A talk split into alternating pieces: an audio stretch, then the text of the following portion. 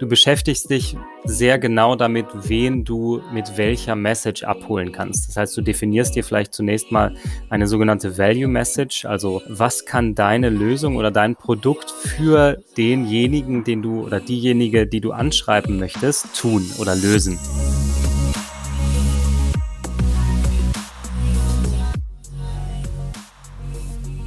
Herzlich willkommen bei der sechsten Episode von Deal, dein Podcast für B2B-Sales von Praktikern für Praktiker. In der heutigen Episode dreht sich alles rund um die Neukundenakquise oder auch Cold Calling Strategien für B2B. Du erfährst heute, wie du einen Cold Call strukturierst, wie du Entscheider am Telefon oder auch Social Media oder per E-Mail ansprichst und was heutzutage in der Welt von B2B-Sales im New Business funktioniert und nicht funktioniert. Unser heutiger Gast ist schon über ein Jahrzehnt im B2B-Sales aktiv. Dabei hat er sowohl die Account Management als auch die New Business Seite kennengelernt und gerade in den letzten Jahren viel Exzellenz im Bereich New Business für hochkomplexe Produkte im SaaS-Umfeld gesammelt. Herzlich willkommen, Julian. Danke, Jerzy. Servus. Servus nach München. Und Julian, unser Thema ist ja heute ja, sehr relevant, spannend, Kaltakquise. Da läuft sehr vielen Leuten auch die der, der, der kalte Schau über den Rücken, wenn man das Wort Kaltakquise schon hört. Ähm, bevor wir ins Thema reinstarten, vielleicht kannst du ein paar Worte zu dir fallen lassen, äh, über deinen Werdegang und wie du zu dem Punkt gekommen bist, wo du auch jetzt bist. Also mein Name ist Julian Höning, ähm, komme aus Herford, das ist eine kleine Stadt in Nordrhein-Westfalen. Ähm, bin sofort nach dem Studium eigentlich im Bereich Sales, äh, Technologie-Sales eingestiegen, habe vorher ähm, Medienwirtschaft und äh, internationales Marketing studiert, ja, hatte gehofft, dass ich mich ein Stück weit aus Mathematik, Statistik und so weiter drücken kann ähm, aber bin dann doch äh, immer weiter in, in Richtung Vertrieb, Vertriebswirtschaft und so weiter gerutscht und ähm, bin dann äh, von Newcastle nach München gezogen, ähm, angefangen im äh, Technologiesektor bei einer Firma, die Meltwater heißt, kennst du ja auch sehr gut.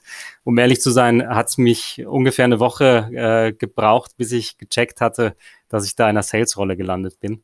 Äh, ursprünglich konnte ich mir unter Management Trainee nicht allzu viel vorstellen. Äh, dann gab es die ersten Trainings äh, zum Produkt und zur Kultur und dann äh, gab es eine Liste in der Hand mit äh, Kunden, die es anzurufen galt. Und dann habe ich gemerkt, oh je, du bist hier absolut in der Salesbude gelandet. Ja? Und das, das ist so meine Story. Dann hat es ein Stück gedauert, äh, bis ich, äh, bis ich das verdaut hatte. Und als ich dann gemerkt habe, okay, das funktioniert irgendwie. Du kannst mit einem Produkt und Eigeninitiative äh, was aufbauen, Geld verdienen, ähm, dann habe ich den Gefallen dran gefunden und äh, seitdem bin ich in Sales geblieben.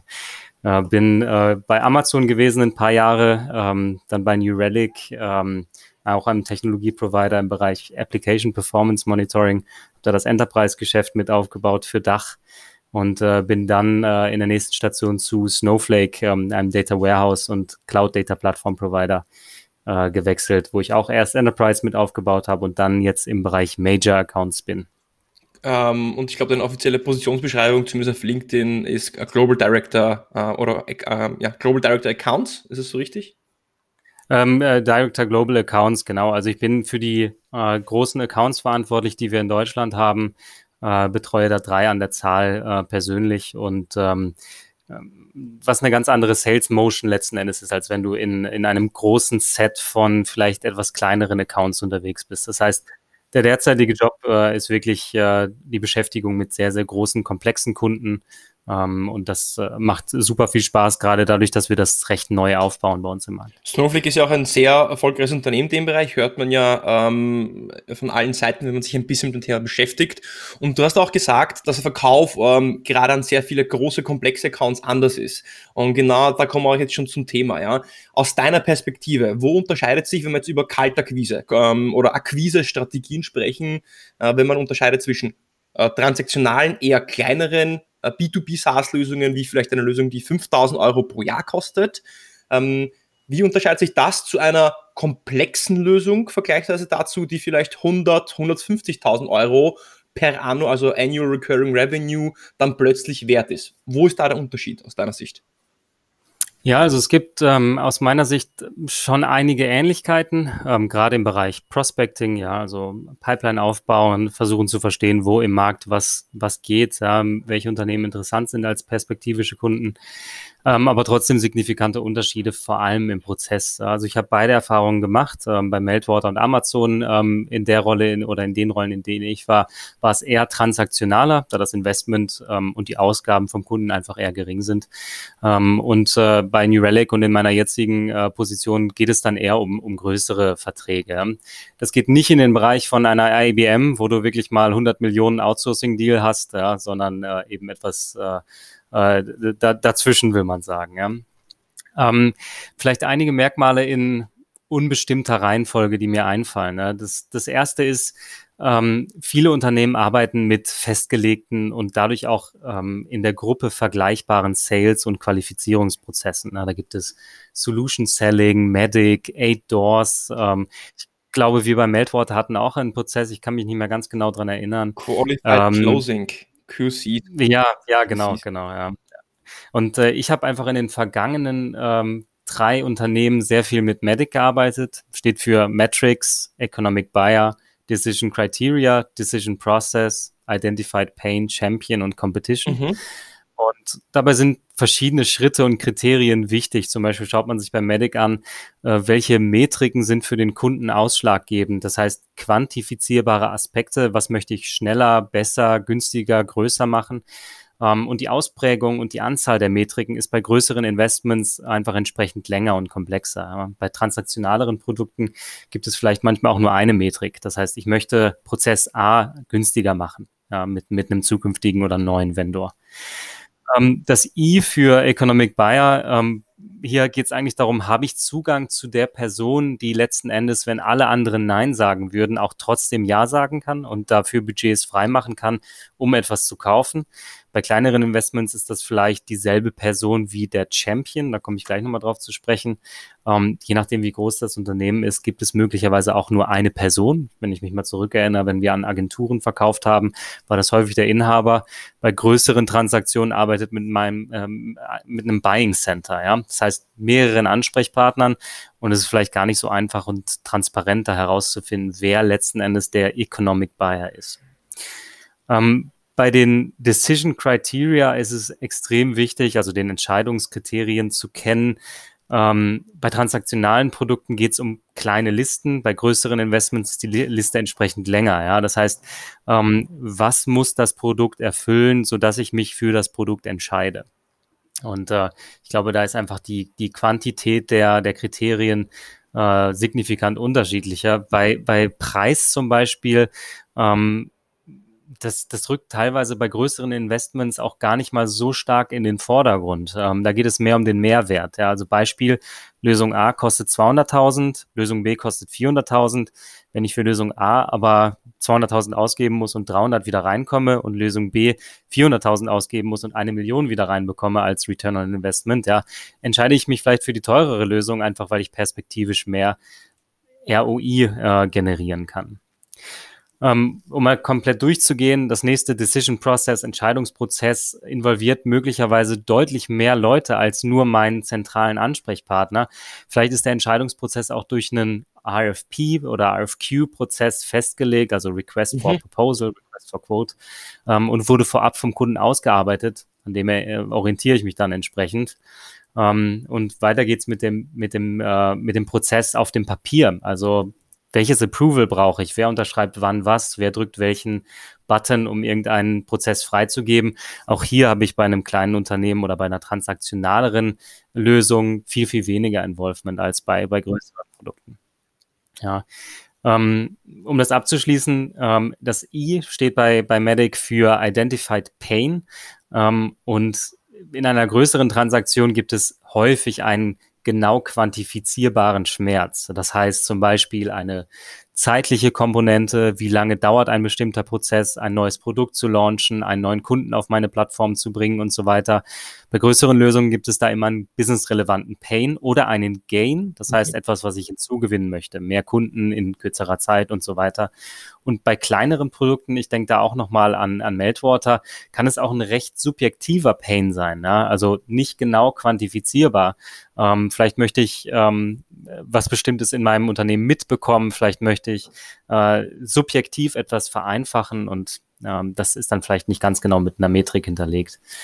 Einen Champion, dafür steht das erste C, gibt's immer. Also eine Person im Unternehmen, die einen persönlichen Gewinn beim Kauf der Lösung hat. Sei es, weil er den Auftrag bekommen hat, Kosten zu sparen oder ein Team dazu zu befähigen, seinen Job besser, schneller, günstiger zu machen. Das gibt es aber immer. Es gibt immer jemanden, der im Hintergrund für deine Lösung kämpft oder kämpfen muss, egal wie groß. Und äh, die Competition, das letzte C, ist bei größeren Lösungen einfach auch größer. Meistens gibt es auch einen Incumbent, also einen Vendor, der bereits die, äh, die Lösung anbietet oder versucht, den Pain zu adressieren. Ähm, ich weiß nicht, ob es unbedingt mehr Competition gibt, aber sicherlich äh, stärkere, einfach auf, auf, aufgrund der, äh, der möglichen Verdienstchancen ja, ähm, bei größeren Deals.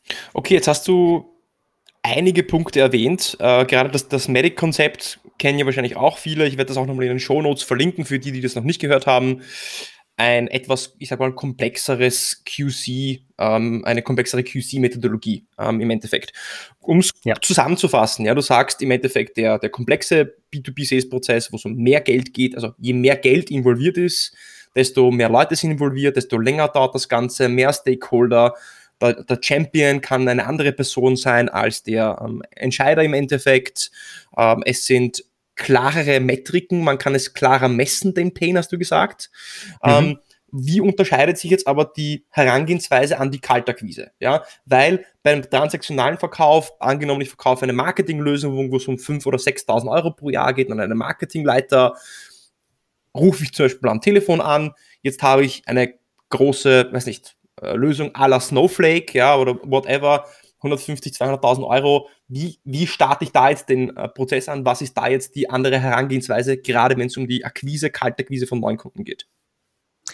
Also ich glaube, ähm, vom, vom Doing her äh, startet einfach das, äh, der, der Prozess etwas früher. Ähm, du beschäftigst dich sehr genau damit, wen du mit welcher Message abholen kannst. Das heißt, du definierst dir vielleicht zunächst mal eine sogenannte Value Message, also ähm, was kann deine Lösung oder dein Produkt für denjenigen, den du oder diejenige, die du anschreiben möchtest, ähm, in Persona XY, ja, also in welcher Rolle, mit welchen Verantwortungen tun oder lösen.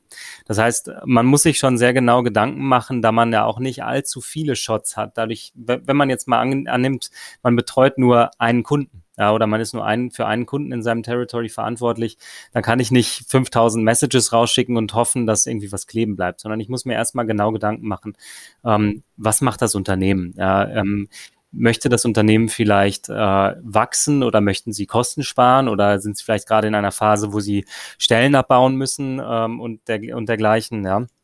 Ja, was für ein Messaging ist für, für das Unternehmen wichtig? Man macht das in einer Art Account Plan, wo man sich vielleicht rausschreibt, was ist das Corporate Objective, äh, was das Unternehmen hat, äh, welche Strategien leiten sich daraus ab und wer ist für diese Strategieausführung dann letzten Endes als Practitioner verantwortlich ähm, und kann dann entsprechend die Nachrichten daraufhin zuschneiden, äh, die man raushaut. Ähm, ich glaube, dass der Kanal auch grundsätzlich eine, eine Rolle spielt, ähm, mit, äh, über den man auf den Kunden oder den Prospect zugeht. Ähm, hier reicht es aus meiner Sicht nicht, dass man einfach nur ans Telefon geht oder dass man nur E-Mails schreibt oder nur auf LinkedIn rumhängt, sondern äh, die Kombination aus verschiedenen Touchpoints ist, glaube ich, wichtig, um wirklich zu den, äh, den Kunden oder den Prospects durchzudringen und äh, da nicht irgendwie allein durch das Medium limitiert zu sein. Manche Leute gehen einfach mhm. nicht ans Telefon, wenn sie die Nummer nicht äh, kennen. Manche Leute kriegen halt alle E-Mails, die nicht at kunde.de enden, äh, sondern es landet alles im Spam, ja. Ähm, und manche Leute schauen einfach nicht auf LinkedIn. Das heißt, die Kombination ist, glaube ich, extrem wichtig und die Persistency dabei. Wie viele Touchpoints mhm. machst du, um ähm, den Kunden wirklich zu erreichen und wann gibst du auf und sagst, okay, das hat tatsächlich keinen Sinn mehr, ja. Ähm, Dazu, glaube ich, andere ähm, Werkzeuge wie Referrals zu nutzen, ist extrem wichtig. Ähm, also, dass man sich nicht limitiert mit dem, was man direkt zum Kunden bringen kann, sondern äh, dass man auch das Netzwerk entsprechend nutzt, dass man aktiv vielleicht erfolgreiche Kunden fragt, ähm, äh, ob sie ein, eine Intro, ein Referral machen können. Und ich glaube, da kommt man dann deutlich besser zum Ziel. Ähm, ich glaube, das sind so die Hauptkomponenten, ja, also Zeit, Touchpoints und Anzahl und Kanäle, ja. Ähm, das das wäre so meine Antwort dazu. Die Vorbereitungszeit ist dann länger, weil du nicht so viele dass du nicht so viele Shots hast, nicht so viele Möglichkeiten, gerade natürlich, wenn du jetzt ein Territory hast von, weiß ich jetzt 10, 20, 30, 100 Kunden, whatever, ähm, ist die Anzahl der Kunden, die du ansprechen kannst, geringer, als wenn es um transaktionalere Produkte geht, die einen geringeren Value haben. Du hast gesagt, bewusst jetzt Value Message, das heißt, du äh, schreibst eine Value Message, was ist der Mehrwert für eine bestimmte Abteilung dann, so hast du das wahrscheinlich gemeint, oder? Oder ab Ansprechpartner, ja, genau. genau. Ja, und für, für den Ansprechpartner, ähm, man muss natürlich eine gewisse, man muss antizipieren, wofür der Ansprechpartner aufgrund von Erfahrungswerten verantwortlich ist. Mhm. Ja. Also in deinem Beispiel nochmal Marketing, ähm, die werden wahrscheinlich an ganz bestimmten KPIs gemessen und wie kann die Lösung, die ich verkaufe, das positiv beeinflussen. Ja. Mhm. Okay, und jetzt hast du dann gesagt, ähm, du hast dann wirklich gesagt, anschreiben, ja, und, und äh, für mich ist das so ein Glaubenskampf immer wieder, Telefon, E-Mail, LinkedIn, Social Selling, jetzt gerade in ja. der Akquise von Neukunden. Wir kennen das ja, wir haben beide auch im gleichen Unternehmen gearbeitet und wir haben, ja, du hast gesagt, diese Liste von Kunden und telefonieren wir jetzt durch. Das heißt, man hat da einfach angerufen, New Business, Telefon in die Hand und ja, hallo, ich bin der, ich bin der Herr Höning von der Firma XY, sind Sie für das verantwortlich? Ja, warum ich mich bei Ihnen melde, ist, äh, äh habe das gelesen, wir könnten das und das für Sie machen. Ja, so, dieser kalter Akquise-Pitch ist das jetzt, wenn ich eine 150.000, 200.000 Euro oder whatever halbe Million Lösung verkaufe, rufe ich dann da einfach genauso an? Ich stelle die Frage jetzt bewusst so banal. Oder ist da dann in der Feinheit des Anrufs ein Unterschied? Und die zweite Unterfrage ist, rufe ich dann da zuerst an oder schreibe ich dann doch vielleicht eine E-Mail oder mache ich doch vielleicht erst ein Referral oder schreibe ich doch erst eine LinkedIn-Nachricht? Ja, äh, sehr gute Frage. Also ich habe da auch äh, immer wieder in der Vergangenheit äh, Diskussionen zu gehabt äh, mit, mit, mit Kollegen, mit Freunden, äh, was da die, die beste Ma äh, Möglichkeit oder die beste Vorgehensweise ist. Ich glaube, man muss A, äh, ganz wichtig, egal welchen Kanal man nutzt, äh, für sich klar halten, was bringt es der Person, die ich anrufe oder die ich anschreibe, mit mir zu sprechen. Das ist das, was ich, äh, was ich mir als erstes klar machen muss. Äh, ich muss irgendwie rüberbringen, dass es sich für die Person lohnt, dass ich mich damit beschäftigt habe, was die Person und das Unternehmen macht, da Zeit zu investieren und vielleicht gar nicht mal unbedingt irgendwas zum Produkt zu sagen äh, oder zu den Features zu pitchen, wie man so schön sagt, sondern wirklich äh, klar machen, what's in it for him oder her. Ja, ähm, und vielleicht auch im ersten Schritt dann mal das Meeting oder die Zeit zu verkaufen, die sie oder er mit dir dann ausgeben soll. Ja, also ähm, so gehe ich zumindest äh, ran und so bin ich in den letzten Jahren ran zu, rangegangen. Sell the meeting, not the product. Ja, das ist so ein bisschen die, die Idee, die dahinter steht. Ähm, äh, ich glaube wirklich genauso wie du gesagt hast, es ist ein bisschen eine Glaubensfrage und eine Komfortfrage. Also ähm, ob ich jetzt erst anrufe oder erst eine E-Mail schreibe. Ich habe die Erfahrung gemacht, dass Cold Calling extrem effektiv ist, wenn ich die richtige Person erreiche ähm, und wenn die Person dann auch zwei Minuten hat, mal mit dir kurz zu quatschen. Ähm, heute ist es aus meiner Sicht immer noch schwieriger als noch vor acht oder sieben Jahren, äh, die richtigen Leute äh, vernünftig ranzubekommen. Äh, es gibt verschiedenste Tools, ja, auf LinkedIn oder auch, auch andere Tools, mit denen man sich äh, Telefonnummern äh, ausspionieren kann, ja, womit man dann, womit man anrufen oder wo man anrufen kann. Ähm, ich bin trotzdem davon überzeugt, dass Warm Calling im Gegensatz zu Cold Calling zumindest mit einem ersten Touchpoint vorher äh, effektiver ist noch, ähm, weil die Person hat zumindest im Zweifel schon mal irgendwie ähm, ein bisschen mehr Vertrauen, weil sie deinen Namen schon mal gesehen hat, dein Bild schon mal gesehen hat, zumindest verstanden hat, okay, du bist bei Firma XY ähm, und dich nicht sofort irgendwie äh, wegdrückt, ja, ja. sondern äh, ich glaube, die Chance ist um ganz, ganz wenige Prozentpunkte höher da äh, zum Erfolg zu kommen. Ähm, und ich glaube, die Kombination aus Telefonieren, E-Mail, LinkedIn ist einfach das, was wichtig ist, weil manche Leute erreichst du einfach auch mit zehnmal Anrufen nicht äh, und das macht es dann halt extrem ineffizient. Aber die Kombination ist wichtig und vor allem sehe ich auch Cold Calling als ein zentrales ähm, Standbein, ja, oder zentraler Punkt äh, in jeder Sales Campaign. Ohne geht's einfach nicht. Ähm, auch wenn manche Leute die Krise kriegen, wenn sie das Telefon in die Hand nehmen sollen, so wie ich die ersten zwei, drei Wochen äh, bei Meltwater. Ähm, aber ich glaube, wenn man da sich mal überwunden hat und merkt, okay, das funktioniert tatsächlich, ich kann mit relativ wenig Aufwand äh, relativ viel Impact haben und äh, auch mit, die meisten Leute sind super nett, ja, die du erreichst. Äh, ich glaube, da ist es ganz selten, dass man mal wirklich am Telefon angeschrien wird und wenn, ja, so be it, dann ist es halt so. Ähm, das ist schon das Richtige. Du hast jetzt so viele spannende Sachen gesagt. Ähm, ich tue mir gerade schwer, das wirklich auch jetzt für mich zusammenzufassen, ja. Aber du hast gesagt, das Telefon funktioniert nach wie vor. Du hast aber auch gesagt, ja, Warm Calling versus Cold Calling. Ähm, die Person sollte schon zumindest meinen Namen gesehen haben oder ein bisschen von mir, was ich will, weil dann komme ich nicht mehr ganz so unbekannt vielleicht auch rüber. Ja. Dann hast du auch mhm. gesagt, mhm. die Leute sind teilweise nicht erreichbar und gerade je komplexer das Produkt wird, desto höher ist oft der Ansprechpartner oder der Entscheidungsträger und desto ein Glaubenssatz vielleicht ist nur von mir, desto schwerer ist der auch tendenziell auch zu erreichen. Würdest du zustimmen, ja, nein? Oder? Jein, äh, kommt ganz drauf an. Also ähm, erstmal, warum sind Leute recht weit oben in der Organisation? Weil es fähige Leute sind, ähm, weil es auch teilweise sicherlich Leute sind, die ähm, einen sehr starken Charakter haben ähm, und äh, die, die die Menschen auch gut verstehen aus meiner Sicht. Das heißt, wenn ich so eine Person ranbekomme, wie auch immer, ob ich über Switchboard gehe, über die PA ähm, oder ob ich irgendwie die, die Nummer vielleicht herausfinde, äh, wenn ich so eine Person ranbekomme, habe ich die Erfahrung gemacht, dass das keine unangenehmen Gespräche sind, wenn man sich entsprechend kurz hält, zeigt, dass man vorbereitet ist und dass man versteht, wovon man redet und was für die Person wichtig ist. Ähm, grundsätzlich muss man auch schauen, wann man anruft, weil äh, Executives sind sicherlich den meisten, die meiste Zeit über den Tag halt äh, in Meetings und äh, ich versuche entsprechend sehr früh oder sehr spät äh, dann halt zu telefonieren, ja, ähm, mit, mit solchen äh, Entscheidern im, in Anführungsstrichen. Und ich glaube, da, das ist so ein bisschen die, die Kombination. Es kann auch bei, bei Leuten, die ähm, auf einer unteren Ebene unterwegs sind, äh, sehr schwer sein zu erreichen, also hierarchisch untere Ebene, ähm, weil sie einfach sehr beschäftigt sind oder sehr gefragt sind im Unternehmen und äh, entsprechend wenig vielleicht am Schreibtisch sind oder viel in Meetings ähm, äh, Zeit verbringen. Und äh, ich glaube, das, das tut sich vielleicht gar nicht mal so viel. Okay. Das heißt, du sagst jetzt, das, es ist ein Mythos zu sagen, oder es ist jetzt nicht richtig, richtig, zu sagen, dass nur weil die Person jetzt theoretisch ein CEO oder COO oder CMO ist, dass die jetzt schwerer zu erreichen ist als dein Head-Off. Gut. Machen wir es noch ein Stückchen praktischer. Das heißt, du sagst, ja, Warm, Warm Calling wäre dann zum Beispiel davor, eine E-Mail oder eine LinkedIn-Nachricht zu schreiben. Wäre sowas schon ein Warm Call per Definition von dir? Oder was wäre ein Warm, Warm Call? Wann also ein Warm, Warm Call?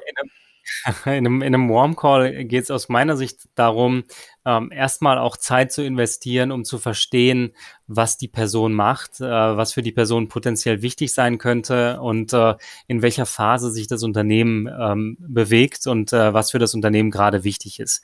Dass ich zumindest die richtigen äh, Themen adressieren kann, wenn ich die Person rankomme, äh, ranbekomme. Ein Cold Call ist für mich, ich erinnere mich die, da auch an, an eine Zeit zurück vor, vor vier, fünf Jahren, da haben wir teilweise Listen abtelefoniert, ja, wirklich ohne uns irgendwie auf die Leute vorzubereiten.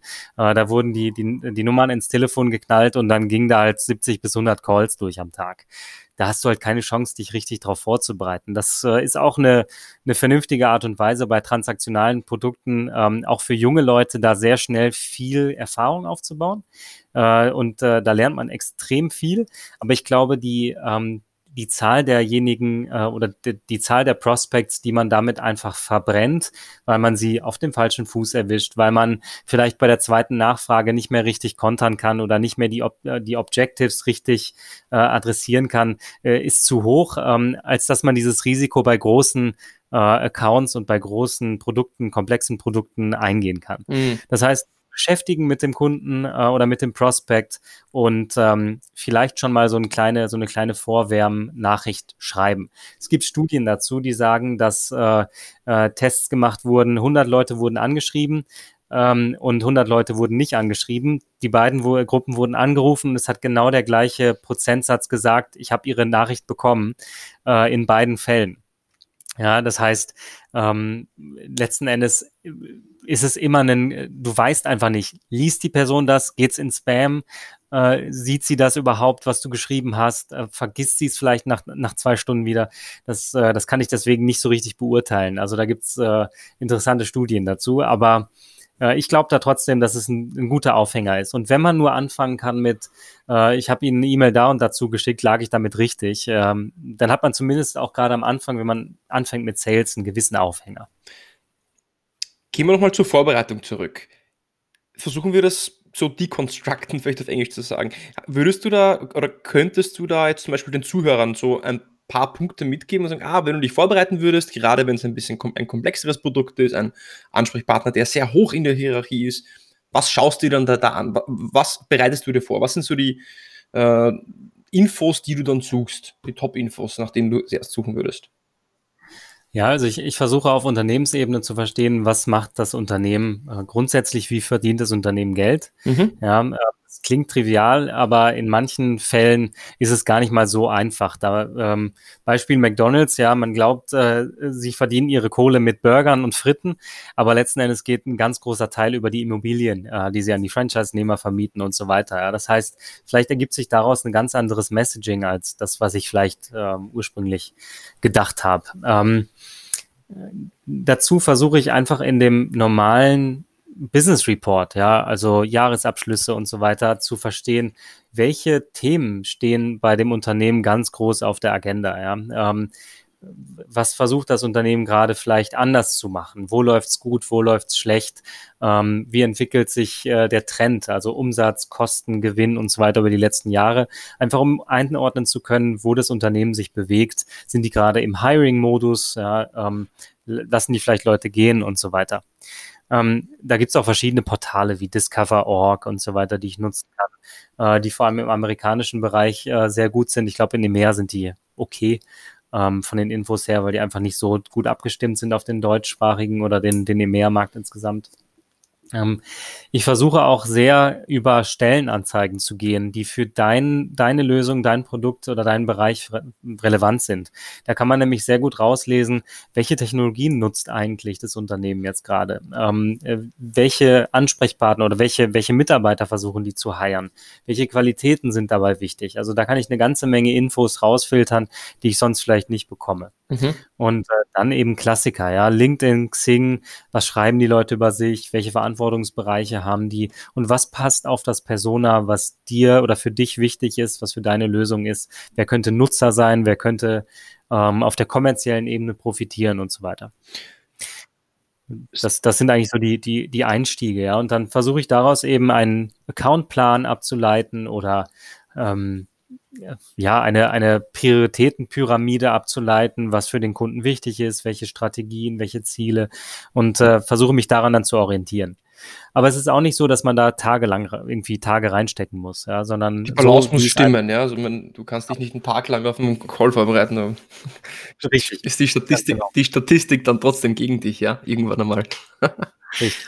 Und jetzt Vorbereitung sehe ich genauso. Das heißt, wie kurz gesagt, wie ist das Geschäftsmodell, also womit verdienen die Geld, was sind vielleicht die, ähm, die Ziele, die das Unternehmen verfolgt, die Ziele des Ansprechpartners. Jetzt habe ich mir diese ganzen Infos rausgesucht und wie, wie, wie könnte dann so als Beispiel vom Wording her, wenn du sagst, okay, dann habe ich diese Infos, so eine LinkedIn- oder E-Mail-Nachricht ausschauen, die ich zuerst schicke, bevor ich anrufe. Wie ist denn das circa dann so formuliert? Ja, gute Frage. Also ich glaube, da gibt es auch verschiedenste Philosophien. Ich, ich kann mal versuchen, so ein bisschen einen Rahmen zu stecken. Ähm, du kennst ja diese ähm, Requests, ähm, also Kontaktanfragen auf LinkedIn. Ja. ja die, äh, da kann man 300 Zeichen schreiben. Und ich glaube, für ähm, eine Nicht-Veto-Nachricht, also Veto steht für Very Important Top Officer, ähm, ähm, ist, sind diese 300 Zeichen absolut ausreichend. Das heißt, eine ganz crisp Nachricht oder crispy Nachricht ähm, Name, Komma, ja, äh, was verstehst du über die Person? Ähm, was glaubst du, was für die Person wichtig ist? Wie kann dein Produkt dabei helfen? Wo hast du vielleicht schon gezeigt mit ähnlichen Kunden oder mit bestimmten Beispielkunden, dass du äh, denen in der gleichen Situation geholfen hast? Ähm, und soll man mal sprechen? Ja? Kann man mal fünf Minuten investieren, um dazu zu quatschen oder vielleicht zehn Minuten? Äh, und wenn man möchte, auch noch mal irgendwie einen Zeitpunkt, wann man es mal bei der Person probiert. Ich glaube, viel mehr muss es gar nicht sein. Weil das, das Schöne ist, dass du auf LinkedIn siehst, wenn die Person deine Anfrage angenommen hat und sobald das der Fall ist, hast du schon mal einen kleinen Aufhänger, äh, wirklich ranzutreten. Die Person akzeptiert dein, äh, deine Kontaktanfrage und dann kannst du entsprechend losgehen und ähm, die Person anrufen äh, und dich daran orientieren. Passt, du schickst das weg, du, du wartest und egal ob das jetzt angenommen oder ab, angenommen wird oder nicht, du wirst wahrscheinlich anrufen. Ja, also du, anrufen wirst du dann so genau. und so. Äh, jetzt habe ich ja im Vorfeld so ungefähr formuliert, wie wir das dann auch bei der Firma Meltwater gemacht haben, so einen klassischen Cold Call. Ich will dich jetzt nicht äh, in, ins Rampenlicht stellen, aber würde sie zumindest trauen, so ungefähr schematisch äh, darzustellen, wie dann so ein, ein Anruf ausschauen würde bei irgendeinem CXO, nachdem du so eine LinkedIn-Nachricht geschickt hast, wie du das so ausformulieren würdest? Ähm, also an die Meldwort, an das Meldworter Wording erinnere ich mich äh, null, um ehrlich zu sein. Aber wenn ich jemanden anrufe, dann ist mein erster Einstieg, äh, Person geht dran, äh, hier ist Julian Höning von Firma XY, ist es gerade schlecht bei Ihnen? Oder, oder haben Sie zwei, drei Minuten Zeit? Und der Effekt dabei ist, dass die Person, ähm, wenn du eine verneinbare Frage stellst, sich sofort in der Kontrolle fühlt, Nein sagen zu können. Ähm, und äh, damit eigentlich der, ja, die Eröffnung etwas einfacher ist. Es passiert in neun von zehn Fällen, dass die Leute sagen, ist gerade ein bisschen schlecht, ich habe trotzdem zwei Minuten oder ähm, nee, wir können kurz sprechen oder was auch immer. Ja, das ist eine ganz andere Haltung, als wenn du fragst, äh, haben Sie gerade Zeit ähm, oder äh, können wir kurz fünf Minuten quatschen oder was auch immer, weil die Leute halt irgendwie zehn Calls am Tag bekommen und äh, zehn Leute genau das gleiche fragen. Das heißt, das ist immer so mein Einstieg mit einer äh, negativ oder mit Nein beantwortbaren Frage äh, mit trotzdem positivem Outcome sozusagen zu starten. Ähm, und äh, dann gehe ich ganz kurz darauf ein, äh, was wir mit äh, Firma XY machen, ähm, was wir vielleicht schon mit Kollegen machen, wenn es noch keine Beziehung gibt äh, und das wirklich komplett neu ist, was wir mit ähnlichen Firmen machen. Ähm, und äh, dass ich glaube, dass das da Überschneidungen gibt äh, von dem Mehrwert, den wir delivern zum, zum Kunden oder zum äh, Referral, ähm, ob man sich da nicht mal zehn Minuten zusammen telefonieren könnte. Äh, weil dann verkaufst du nicht das, das Produkt, sondern du versuchst einfach äh, zu verstehen, gibt es ein Interesse bei dem Ansprechpartner, den du am Telefon hast, mal zehn Minuten mit dir zu quatschen ähm, und ein bisschen was vielleicht zu lernen darüber, was andere Leute mit dir schon machen, was andere Leute erfolgreich machen. An, an der Stelle, Zwischenfrage. Das heißt, du im, im ersten Anruf geht es gar nicht darum, dass du dir ein physisches Meeting ausmachst, also ein Vortermin, sondern du machst dir quasi noch ein längeres Telefon Meeting oder einen längeren Telefoncall aus. Richtig, sorry, ja, das ist vielleicht, äh, das geht vielleicht ein bisschen unter. Also wenn ich Meeting sage, kann das tatsächlich auch virtuell sein. Ähm, Gerade heutzutage jetzt, äh, die letzten Wochen bleiben uns ja sowieso keine anderen Möglichkeiten. Aber Meeting ist für mich tatsächlich auch äh, ein Telefonmeeting. Ähm, ist, ist ganz selten oder kommt fast nie vor, dass ich zu einem ersten Meeting wirklich vor Ort fahre. Ähm, es sei denn, es ist hier bei mir um die Ecke äh, in, in München, dann, dann ist es schon okay. Aber ansonsten tatsächlich erstmal ein Telefonat. Manchmal kommt ja auch raus nach fünf Minuten, boah, du, ich habe äh, gedacht, du machst XYZ, äh, damit habe ich ja gar nichts zu tun. Ja? Das ist dann im ersten Call vielleicht schwach qualifiziert gewesen, aber zumindest hast du die Chance und die Zeit und du nervst die Person auch nicht in dem Moment, wo sie vielleicht ans Telefon geht, sondern sie hat dediziert für dich Zeit freigemacht, um mit dir darüber zu, äh, zu sprechen, äh, was, was dein Anliegen ist oder was du für die Person tun kannst. Das heißt, es kann, kann durchaus beides sein, aber in den meisten Fällen ist es ein virtuelles Meeting. Okay. Zurück zu dem Telefonat. Du, du stellst dich vor, du sagst, ja, ähm, ähm, ist es gerade schlecht bei Ihnen? Also eine Frage, die negativ schon beantwortbar ist. Also die, die Strategie finde ich super. Ähm, hat auch viele psychologische Effekte. Da gibt es auch ein Buch, äh, nennt sich Never Split the Difference. Ähm, kann ich dann auch mal verlinken. Da geht es genau darum. Jetzt ähm, sagst du, okay, dann, dann würdest du sagen, wir arbeiten mit den und den Unternehmen zusammen und wir lösen für die, die und diese Probleme. Und ich dachte mir, das könnte für sie auch spannend sein, dass du beschreibst einen Use Case, ein Problem, was du in dem Bereich oder in der Industrie ähm, schon oft behandelt hast. Jetzt redest du aber trotzdem sehr viel, wenn, wenn ich das Skript jetzt in meinem Kopf durchspielen würde. Welche Fragen stellst du dann in diesem Gespräch? An welchen Stellen stellst du es in diesem Gespräch, damit du auch mal den Ansprechpartner zu Wort kommen lässt? Ja, gute Frage und, äh, und extrem schwer zu beantworten. Also ich habe das nicht so stark geskriptet, ähm, einfach aus dem Grund, äh, weil es ganz unterschiedlich ist, wie die Person drauf ist in dem Moment, äh, wo die Person Zeit für hat und ähm, wo sie vielleicht auch Lust drauf hat, in dem Moment drüber zu sprechen oder Fragen zu beantworten, weil du kennst das selber, gerade wenn man im B2C-Bereich angerufen wird und man kriegt irgendwelche Fragen gestellt äh, direkt am Anfang, dann denkt man sich häufig, okay, Mann, ähm, du rufst mich hier an äh, und ich soll dir jetzt erstmal meine Lebensgeschichte erzählen. Ja, da haben viele Leute vielleicht einfach keine Lust drauf. Ähm, ich, äh, ich mache das deswegen relativ spontan, ähm, versuche aber die Person so einzubeziehen, äh, dass ich natürlich auch A, qualifizieren kann, bin ich da an der richtigen Adresse ähm, und B, ähm, die Person sich auch entsprechend abgeholt und nicht äh, überrumpelt fühlt äh, von, von mir, der irgendwie seinen Marketing-Slang da raushaut. Ähm, Im ersten Meeting kommt das dann viel, viel stärker zum Tragen, muss ich sagen. Also im ersten Meeting versuche ich dann ähm, immer ganz genau zu verstehen, wo ist die Person verantwortlich für? Ähm, was ist der Grund, warum sie das Meeting überhaupt angenommen hat oder den, den Call angenommen hat? Ähm, welche Probleme gibt es zu lösen? Äh, an welchen Schwierigkeiten oder Herausforderungen arbeitet der Kunde? Äh, was ist der Impact auf, aufs Geschäft von den Problemen? Ähm, und so weiter. Ja, das sind dann, äh, da ist das Ganze deutlich mehr mit deutlich mehr Redeanteil auf der Kundenseite als bei mir. Also ich würde mal behaupten, dass ich so 20 bis maximal 30 Prozent Redeanteil habe in, äh, in den Kundenmeetings, ähm, weil so viel habe ich ja gar nicht zu sagen. Ich habe meine Lösung und äh, äh, der Kunde ist ja der Spannende in dem Fall. Aber im, im Cold Call, wie gesagt, dadurch, dass es hauptsächlich ums Meeting geht, kommt das dann eher spontan ähm, und man muss eben ausprobieren. Ja, man muss, glaube ich, eine gewisse Erfahrung haben. Ich glaube, du kannst da ein Lied von singen. Das kommt halt mit der, mit der Übung.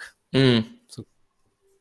Weil eine Frage wäre jetzt zum Beispiel, die, die ich stellen würde an dieser Stelle ist, ähm, haben Sie für, für dieses Problem oder für diesen Bereich, äh, wie lösen Sie das gerade im Moment? Dass ich mal rausfinde, mhm. haben die schon eine Lösung, nutzen die einen Wettbewerber, machen die das in-house? Das wäre vielleicht so eine Frage, die ich auch in seinem ersten kurzen Telefonat stellen kann. Ähm, oder wenn, wenn, der, wenn der Kunde dann sagt, ja, ja, wir können uns gerne dazu mal unterhalten, das eröffnet mir ja die Möglichkeit, schon zu sagen, ja, damit ich mich auf unser, unser Gespräch vorbereiten kann, hätte ich jetzt noch kurz zwei, drei Fragen äh, an Sie, wenn das für Sie okay ist. Und dann kannst du ja mal abtasten, ja, Wettbewerber, was nutzen die gerade, was äh, wäre eine so eine Lösung überhaupt interessant, wie ist das Problem bei ihnen gerade, also gerade definiert, um, um da mehr herauszufinden, weil du brauchst ja Infos, um dann in dieses zweite Telefonmeeting dich auch vorzubereiten, ja auch. Ansonsten geht's ja nicht. Ja, bin ich dabei und da gefällt mir dein zweiter Ansatz deutlich besser als, als der erste. Ähm, ich finde, wenn ich mich selbst in die, in die Situation versetze, dass ich angerufen werde und mich dann gleich mal jemand fragt, wie ich Problem XY löse, dann denke ich mir, okay, wirklich? Ja, du rufst mich an und äh, willst erstmal wissen, wie ich Problem XY, XY löse. Ähm, dann spricht man vielleicht sehr ungern darüber oder fühlt sich für den Kopf gestoßen. Mhm. Aber wenn man sich die Erlaubnis einholt, ein paar Fragen stellen zu dürfen zur Vorbereitung auf äh, das Meeting, um es relevanter für den Kunden oder den Prospect zu gestalten, dann ist das absolut berechtigt und dann sind genau die Fragen, das was du gesagt hast. Ja, wie machen Sie das heute? Ähm, zu welchen Schwierigkeiten führt das möglicherweise? Was wäre das ideale Setup für Sie, wenn Sie sich jetzt was wünschen könnten? Ähm, und so weiter. Das sind, glaube ich, genau die richtigen Fragen, um dann entsprechend das adressieren zu können mit den, äh, den vielleicht Möglichkeiten, die man selber bietet, mit Kundenstories, wie hat das ein anderes Unternehmen bereits gelöst und so weiter. Ich glaube, das äh, ist genau das Richtige. Kannst du vielleicht auch noch, äh, weil so ein Knackpunkt in so einem Gespräch ist ja oft dann der Call to Action, ähm, die Frage nach dem Meeting, die Frage nach diesem zweiten Telefonmeeting. Wenn dann mal so ein Nein kommt oder mal so eine Ablehnung, was ist da deine Strategie, um es vielleicht ein zweites Mal oder drittes Mal nochmal zu versuchen? Weil sein erstes, beim ersten Nein sollte man ja doch nicht gleich aufgeben, oder? Ja, also ähm, da bin ich dabei, ähm, dass man, dass man sich vom ersten Nein und vielleicht auch nicht vom zweiten Nein direkt äh, aus der Bahn werfen lassen sollte. Ähm, ich glaube, da geht es auch wieder über über Fragetechniken, ja, dass man versucht zu verstehen, ähm, wo, wo liegt tatsächlich das Problem? Hat die Person, die ich am Telefon habe, überhaupt das Problem, was ich adressieren kann? Ähm, war, was ist vielleicht auf der Prioritätenliste? Ja? Ähm, was für eine zeitliche Komponente gibt es? Gibt es vielleicht schon eine Evaluierung im Hintergrund, um das Problem zu lösen? Ähm, einfach ein bisschen mehr Intelligence dazu zu sammeln, ähm, was im Zusammenhang mit dem Problem und der Lösung äh, steht äh, in, in dem Bereich, in dem ich unterwegs bin manchmal ist es auch, dass die Leute sich unwohl fühlen oder dir einfach nicht vertrauen im ersten Gespräch, was glaube ich ganz natürlich ist, ähm, so dass man ein bisschen mehr Vertrauen vielleicht darüber aufbauen kann, ähm, zu erklären, äh, dass man ähnliche Situationen äh, in der Vergangenheit hatte, dass man Beispiele bringt, die äh, zu der Situation, in der man sich dort befindet oder äh, in der sich das Unternehmen befindet, mit dem man spricht, ähm, relaten, auf Englisch gesagt, ja, oder sich darauf beziehen, so dass man dem Ansprechpartner am Telefon einfach klar macht, okay, ähm, ich kann verstehen, dass du gerade äh, keine große Lust hast, äh, dir da Zeit zu blocken ähm, und mit, mir darüber zu sprechen äh, und mir vielleicht auch ein Stück weit wenig vertraust, aber äh, wir haben das Ganze schon mit äh, deinem Competitor gemacht und äh, in dem Fall haben wir folgende Ergebnisse erzielt innerhalb von Zeit XY. Wäre es nicht für dich wert, da fünf Minuten oder zehn Minuten vielleicht zu investieren, um da ein bisschen mehr zu erfahren. Du kannst dann immer noch äh, rausziehen, ja, no strings attached. Äh, es kostet dich nichts außer eben ein paar Minuten deiner Zeit. Und da hat man vielleicht eine bessere, fundiertere äh, Entscheidungsgrundlage. Das wäre wahrscheinlich so meine, meine Vorgehensweise. Das heißt, du würdest einfach dann mit einem, mit mehr Value kommen, also wieder mit mehr, einem Mehrwert. Ja, macht, macht Sinn. Genau. Ja. Mit, mit Mehrwert und äh, äh, mit dem Versuch, äh, Vertrauen aufzubauen. Ja. Ähm, Gibt es ja auch den Klassiker aus äh, Wolf of Wall Street, wo er dann die erste Objection bekommt und ein bisschen erzählt, hey, my name is XYZ, uh, I work for a company, bla bla, Senior Vice President, äh, was im Grunde nichts anderes ist. Du versuchst zu erzählen äh, oder dem, dem Kunden oder dem Gegenüber Punkte zu geben, warum du vertrauenswürdig bist. Uh, was in dem Fall übrigens ja uh, ein Scam ist, aber ja, mal davon ab. in dem Fall war ein ähm, Scam, ja. Ja, also ich glaube, darum geht's. Da sind alles Menschen, die man dann am Telefon hat. Äh, und manchmal ist man eben auf einer Wellenlänge, dass man sofort merkt, okay, die Person ist mir super sympathisch und ich habe gerade Lust, da irgendwie mit der Person zu sprechen. Aber häufig trifft man die Leute auch einfach in der falschen Situation. Ähm, oder kriegt massives Pushback, weil äh, die Person gerade überhaupt keine Zeit, überhaupt keine Lust hat. Und ich glaube, dann da Vertrauen aufzubauen, nicht sofort das Nein als Nein zu nehmen und vielleicht auch nochmal, wenn man wirklich aufgelegt wird, es nochmal später versuchen oder eine E-Mail hinterher zu schreiben von wegen, hey, äh, ich verstehe, das war vorhin ein schlechtes Timing, als ich dich angerufen habe. Äh, ich mit dir über XYZ sprechen, ähm, wäre es da vielleicht, äh, oder ich, ich glaube, dass das für dich aus den und den Gründen interessant ist, weil wir die und die Erfahrung gemacht haben, äh, kann ich es vielleicht morgen bei dir nochmal probieren, irgendwie nach dem Motto. Super Idee mit der E-Mail, das, so habe ich noch gar nicht bedacht, aber macht Sinn. Ähm, die Jetzt haben wir viel darüber geredet, was funktioniert. Äh, wie könnte man an die Sache rangehen? Äh, natürlich Vorbereitung, E-Mail, LinkedIn, Warm Calling, der Einstieg, die negative Frage, ähm, direkt nach einem zweiten längeren Telefonmeeting fragen, Call to Action, wie gehe ich mit Objections um? vielleicht so aus deiner Perspektive, aus deiner Sicht, was funktioniert denn heutzutage gerade, was B2B Kaltakquise, hochpreisige Produkte angeht, was funktioniert denn nicht, wenn man das vielleicht so zusammenfassen kann, wenn man das überhaupt beantworten kann, die Frage? Warum ich die Frage dir stelle auch, ja, Entschuldigung, noch einmal, du bist ja doch mittlerweile auch schon bald mal zehn Jahre im Business, das heißt, du hast schon eine Dekade hinter dir. Siehst du da für dich eine Veränderung in der Kaltakquise, was nicht mehr funktioniert, was früher funktioniert hat? Hm, also wirklich eine schwierige Frage. Ähm, ich ich stelle mir die Frage auch ab und zu, ähm, weil ich auch gerne Sales-Bücher lese und da, äh, da gibt's verschiedene Trends, ja, äh, die, die angesprochen werden, auch mit AI-based Sales und so einem Kram, äh, wo ich nicht weiß, ob einen das wirklich weiterbringt. Was bei mir in der jetzigen Rolle und in der Rolle davor bei New Relic nicht funktioniert hat, was aber früher bei Amazon und, äh, und Meltwater funktioniert hat, sind diese Quarter- oder Month-Closing Calls, wo du wirklich jemanden am Telefon hast und dann mit dem einen Call to Action durchgehst oder vielleicht sogar einen Deal machst. Ja, da gibt's ja legendäre Stories, äh, wo es tatsächlich innerhalb von irgendwie einem Call oder vielleicht maximal zwei Calls zum Deal gekommen ist für einen kleinen Betrag äh, oder für eine Transaktion. Ähm, und ich glaube, das funktioniert einfach im, im Enterprise oder, oder Large Enterprise Bereich nicht. Ähm, da gibt's ein Buying Center, da gibt's äh, Evaluierungsprozesse und so weiter, Legal-Prozesse. Und ich glaube, dass dir da jemand einfach mal einen Deal unterschreibt äh, und durchschickt über EchoSign oder was auch immer, das, äh, das funktioniert nicht. Ähm, Im Bereich Prospecting glaube ich, ähm, die Kombination macht's. Äh, ich kenne Leute, die schreiben Briefe äh, und kriegen damit Termine. Äh, ich kenne Leute, die machen nur LinkedIn und kriegen damit auch immerhin ein paar Termine. Ich glaube, die Kombination ist einfach wichtig, dass man die verschiedensten Kanäle ausschöpft und zum richtigen Zeitpunkt in den richtigen Kanälen unterwegs sind. Und nur eins zu machen, nur Calls zu machen, ich glaube, das funktioniert einfach nicht mehr. Und das wäre wahrscheinlich so mein, mein Input dazu oder meine Erfahrung. Sehr wertvoller Input. Also, sehr, also gerade ähm, je komplexer das Produkt wird, desto mehr Stakeholder sind involviert, desto mehr interne Prozesse, also im Einkaufsprozess des Unternehmens gibt es. Deswegen kann ich jetzt nicht am Quartalsende anrufen und sagen, ja, ähm, übrigens, jetzt äh, uns fehlt noch ein bisschen was unserer Zielerreichung, vielleicht könnten wir Ihnen preislich entgegenkommen, wenn wir das bis morgen unterschreiben, so auf die Art.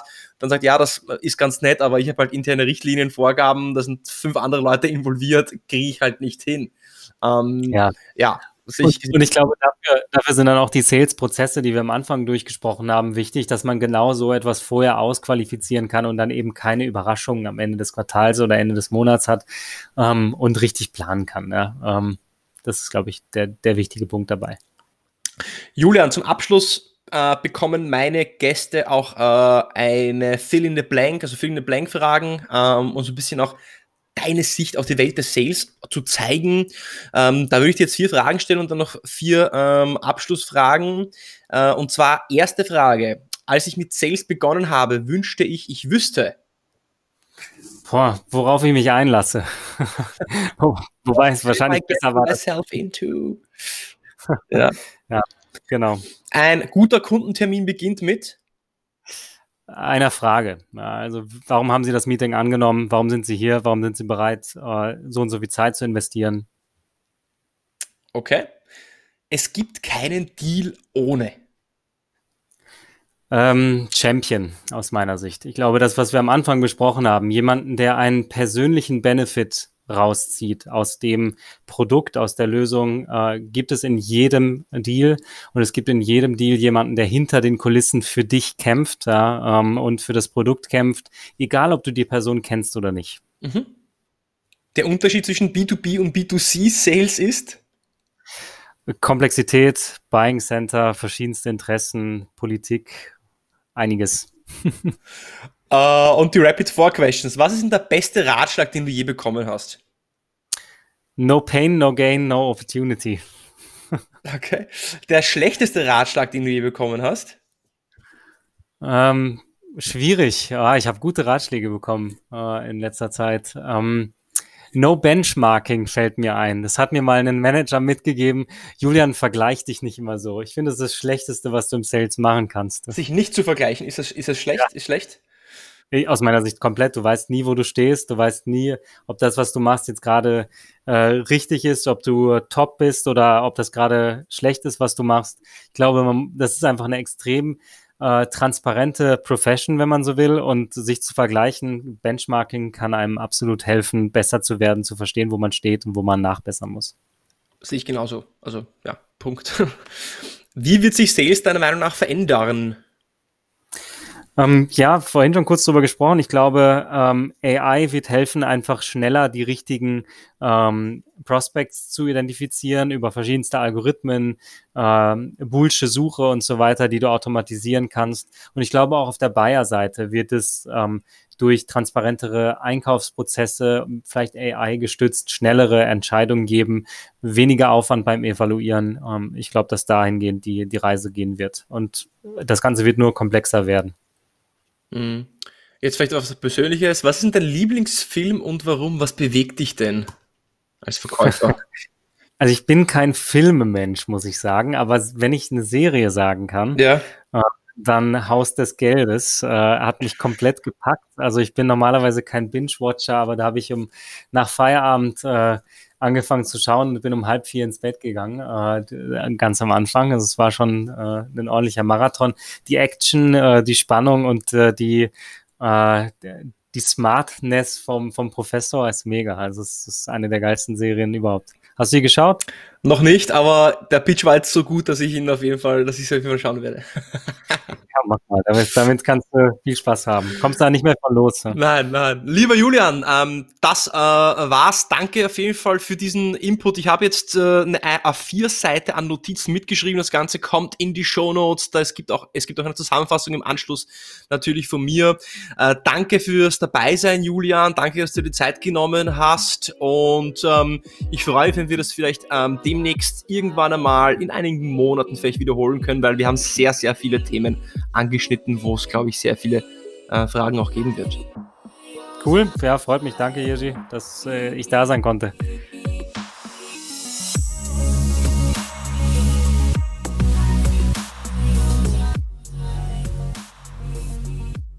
Das war also Julian zum Thema B2B Neukundenakquise-Strategien. Was für eine Episode. Ich habe eine ganze A4-Seite voller Notizen aufgeschrieben.